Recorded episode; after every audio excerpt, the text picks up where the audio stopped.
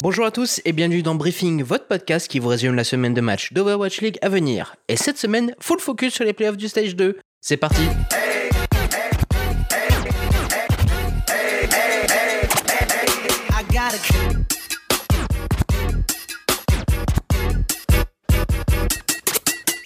Mais avant de parler des événements de cette semaine, je vous invite à noter dans votre calendrier les dates du vendredi 1er au dimanche 3 novembre où se tiendra la BlizzCon 2019. La grande messe de Blizzard est très attendue cette année car selon plusieurs rumeurs, la firme californienne va faire plusieurs annonces massives pour son événement maison.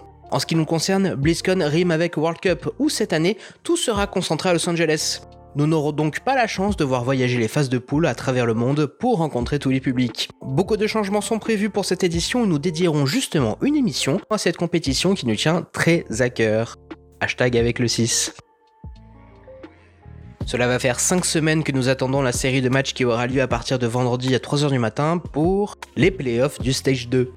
Parmi les qualifiés, des valeurs sûres comme SF Shock, Vancouver Titans, New York Excelsior, des revenants comme Londres et les Gladiators, mais aussi de belles surprises avec les Hangzhou Spark, les Dallas Fuel qui ont profité de leur calendrier favorable pour se qualifier. Effet inimaginable la saison dernière, les Shanghai Dragons sont dans le top 8 d'un stage. Bravo à eux Malheureusement, je dois vous arrêter tout de suite. Avec le nouveau format des playoffs pour cette saison, où le plus fort du classement affronte le plus faible, etc., etc., il va être très difficile aux nouveaux venus de s'imposer. Pour preuve, Shanghai tombe contre San Francisco, Hangzhou contre Londres et les Fuel contre les Titans. Après, nous ne sommes pas à l'abri d'une bonne surprise. Dommage que nous ne puissions pas prédire l'affiche des demi-finales ainsi que la finale en vue de cette organisation de playoffs.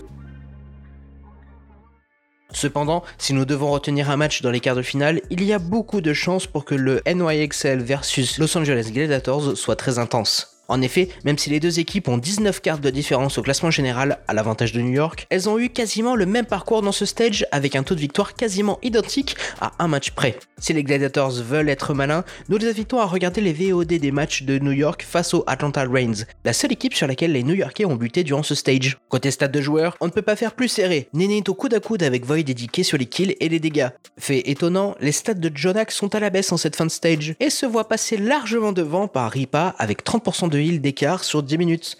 Et une cinquième map ne sera pas de trop à notre avis. Voilà, c'est tout pour cette semaine. N'oubliez pas de vous abonner sur votre plateforme de podcast préférée pour recevoir gratuitement toutes les semaines votre briefing OWL. Si vous avez apprécié l'émission, n'hésitez pas à en parler autour de vous ou à laisser un like, un commentaire ou un pouce bleu. Cela vous prend une demi-seconde et ça aide beaucoup l'émission.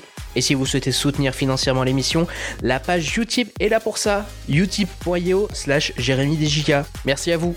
Sur ce, on se donne rendez-vous la semaine prochaine pour les All-Star Games 2019. Je compte sur vous. C'était Jérémy. Ciao